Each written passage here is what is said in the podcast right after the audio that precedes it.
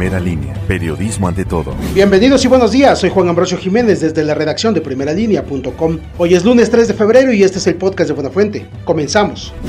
La Fiscalía General del Estado ejecutó órdenes de cateo en el municipio de Tehuacán. Esto en seguimiento a las investigaciones por robo de vehículos con mercancía. En los inmuebles asegurados había llantas, refacciones y abarrotes. El primer caso ocurrió en la colonia Santo Domingo, mientras que en el segundo hecho fue en la colonia Revolución.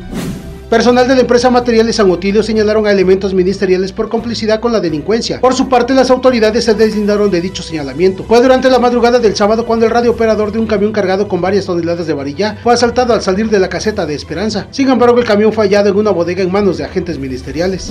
El impacto entre una unidad del servicio público y dos vehículos particulares dejó como saldo ocho personas lesionadas y daños materiales por varios miles de pesos. Los hechos ocurrieron sobre la supercarretera Cuauhtémoc Oaxaca a la altura del kilómetro 97 más 500, lo que generó una fuerte movilización policial y de paramédicos.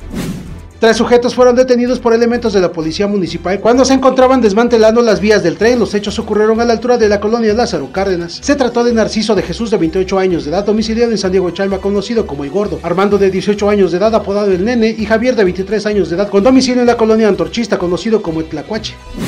Andrés Artemio Caballero López, suplente a presidente municipal de Tehuacán, anunció en rueda de prensa estar interesado en tomar protesta como edil. Sin embargo, no ha sido convocado por el Cabildo. Debido a ello, dijo que están violando sus derechos políticos y garantías constitucionales, pero además anunció que no buscará un pleito legal con los actuales regidores ni con el gobierno del Estado.